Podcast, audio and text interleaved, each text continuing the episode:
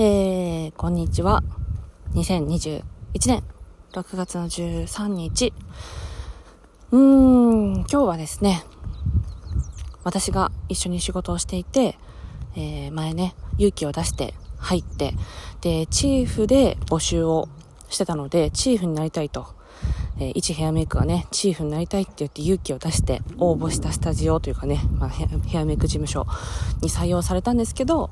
最初からね、チーフになるなんておこがましいだろうって年上のね、ヘアメイクさんたちから迫害を受けた時もあります。で、その時にね、あの、そういうのはなしにして、助けてくれた、みっちゃんっていうね、女性のカメラマン、もうね、8年前かな。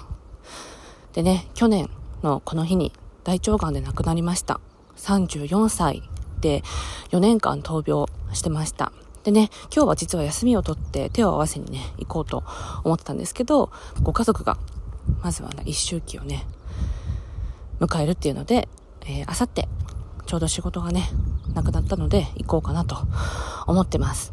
うーんと、今日はですね、エアリップします。えー、ツイッターでエアリップっていう言葉を知ったので、今日はラジオトークでエアリップします。うーん、私はね、あの、昨日もね、ちょっと他のトークをしている方とお話ししたんですけど、ラジオトークっていうアプリでね、あの、もやもやあんまりしたくない。うん、もちろん喧嘩したくもないし、巻き込まれるのも 嫌だし、うん、これはやっぱりプライベートというかね、自分の余暇として楽しみたいなっていう気持ちがあるからこそ、自分のペースでね、やりたいなと、のんびりね、思っています。なんですけど、私の思うところをね、発信しないっていうこともしなくていいかなと思うので、えー、エアリップします。あなたに向けて言ってるんですよっていうんじゃなくって、私が思うことを話そうかなと思います。うん。でもその前にね、みっちゃんにあの時ありがとうございましたっていうのをね、今でも思ってるよっていうのを、えー、残してから話していきますね。はい。私は、ですよ。私はですよ。個人的にね。えー、仕事っていうのは、私はですよ。私は 仕事っていうのは、やっぱね、責任を持ってやるものだと思ってます。それは会社に雇用されていようと、フリーランスであろうと、自分で会社をやっていようと、まあね、お金をいただくっていう部分で責任があると思います。これは私の意見。で、私がね、小さい頃に父親が、うちのね、年明けも65なんですけども、えー、妊娠してね、育休取ります。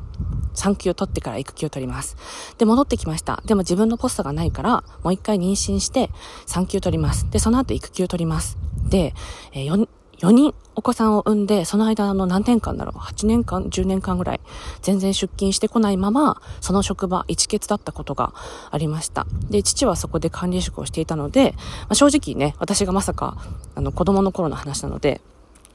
あの、やっぱりね、正直その一欠を埋めるっていうのはものすごく大変だと。もともと人員もね、ぴったりで組んであるのに、それに対してね、ずっと一欠だっていうのは辛いというのを、子供心に聞いてて、ああ、すごい大変そうだなって正直に思いました。で、自分がね、今働いていて、なおかつ女性であるっていうところで、私の視点でね、話をするだけでいいと思ってて、あの、この12分間。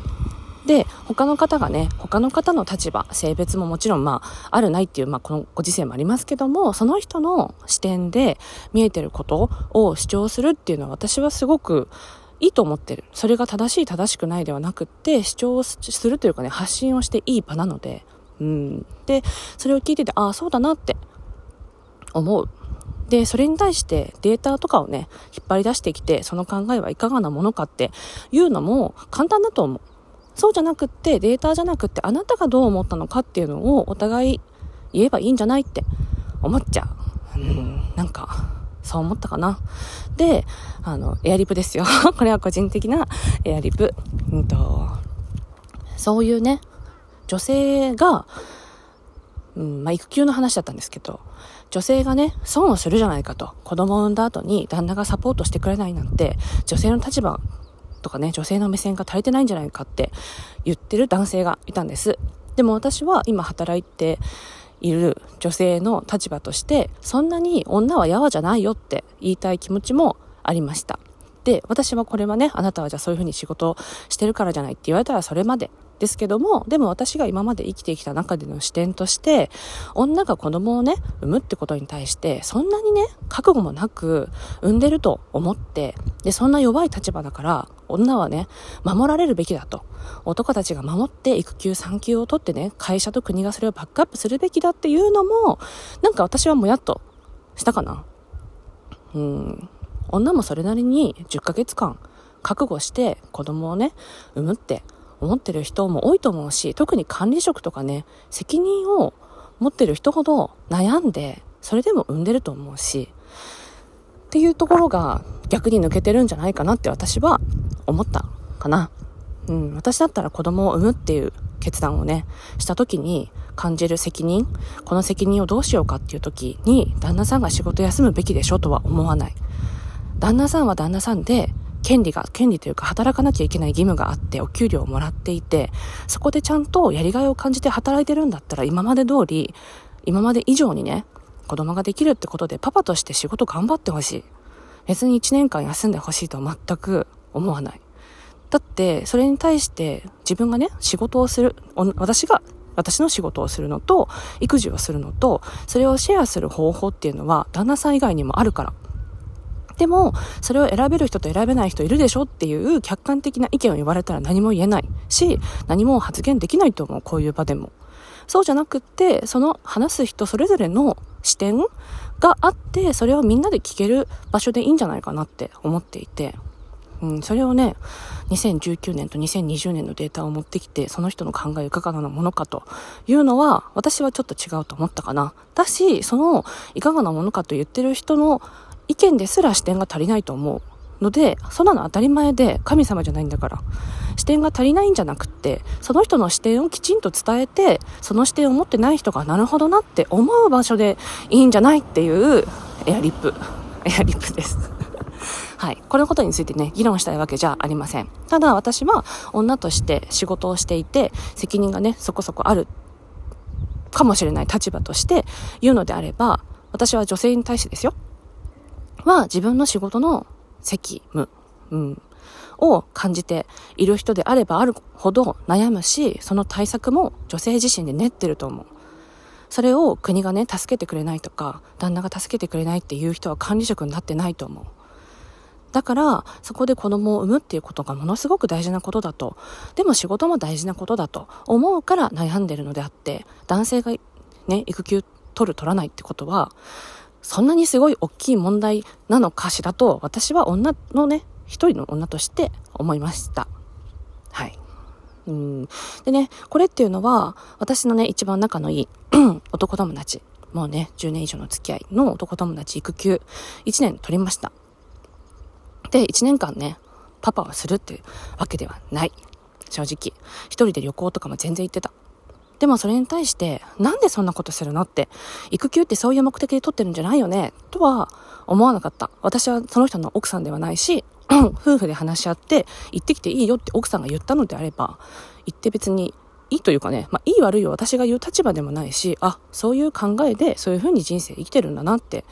だけであって、それをね、育休の是非みたいのを、なんかこう、ズバッとね、自分の体験とか関係なく言うっていうのはなんか違うかもと思ったかも。うん。ねそれで本当に奥さんが辛い思いしてたら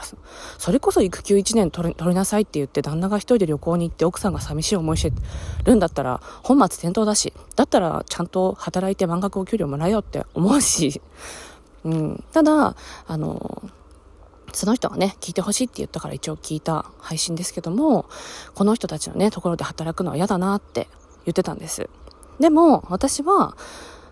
私はですよ。私が今こういうふうに言ったことに対して、あ、主年の職場で働くの厳しそうだなって思う人は、やっぱり同じ土俵では働けないと思う。し、女として仕事をこれからね、ガツガツしていくっていう中で出産とかその後の育児とかね、悩むっていうのは女性として当たり前のことだし、それは大なり小なりみんな悩むと思う。国がバックアップしたからって悩みがなくなるわけじゃないと思う。それと自分自身がどう付き合っていくのか、夫婦としてどう向き合っていくのかってことの方が、ものすごく大事だと思っているっていうのは伝えます。一緒に働く人に。もちろんバックアップは全力でしたいけど、子供産んだから仕事はしません。でもお給料は何パーセントくださいっていうのは、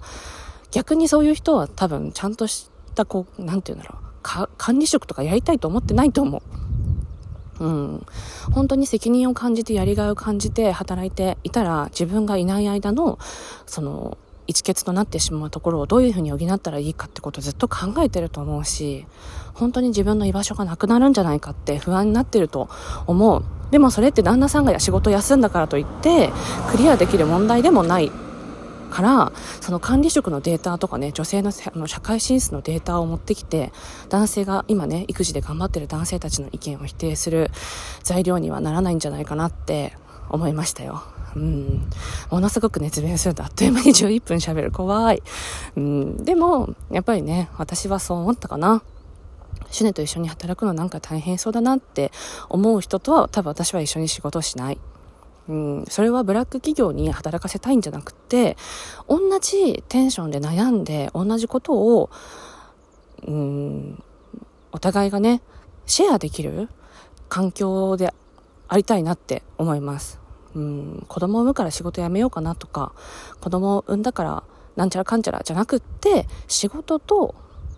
自分自身の生き方と並行して一緒に悩んでいける人と仕事したいと私は思う。うん、国のせいとか旦那のせいとかってことの視点じゃないと思ったかな。うん。怒ってるわけじゃないけど、ちょっともやっとしたかも。でもね、これに対してギャーってね、議論したいわけじゃない気もしたので、エアリープしました。ということでね、急でしたが、バイバイ。